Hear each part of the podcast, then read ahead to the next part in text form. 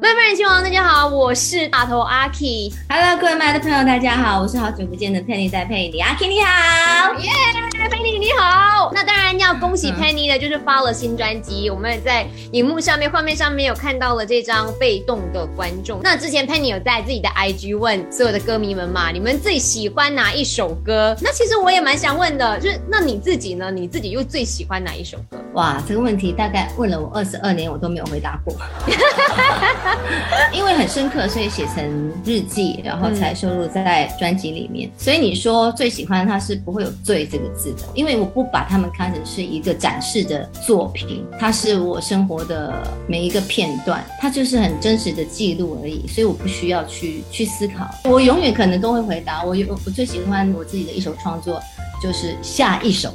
哦，哎，可以耶！你现在回想哦，你第一天出道到现在，你最大失去的东西是什么？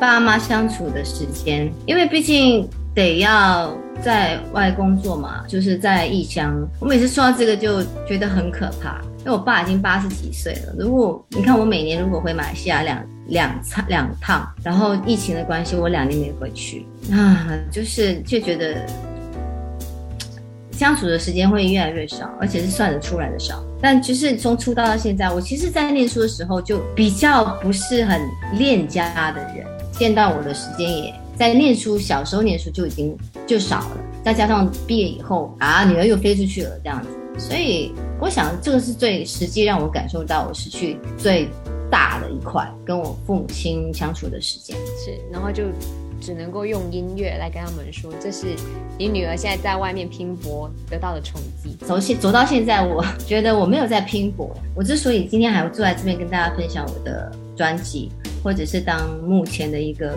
创作型的歌手，是因为我自己意识到我有一个很重要的使命感。那个使命感不是是我需要追求什么样的成就或者功成名利的，老天爷给了，突然间给了我一份会写歌的天赋才艺也好，我我觉得我应该好好珍惜，就是我怎么样利用这个天赋去小小的疗愈，或者是可以很短暂的让它释放一些什么样的东西，我觉得就已经很很满足了。我已经不是在要跟大家介绍说我哇我会很创作，我会怎么怎么，这些已经不是现在我在发专的目的，完全不是。我真的就是为什么我也没有特别要跟大家说这张专辑要带给大家的，告诉大家的讯息是什么？没有，没有讯息。我开放了一个房间，请你打开。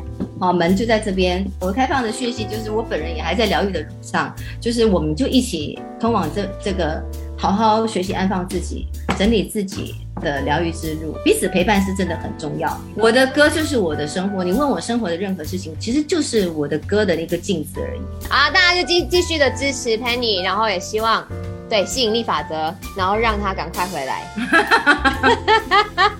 好，谢谢 Penny，谢谢，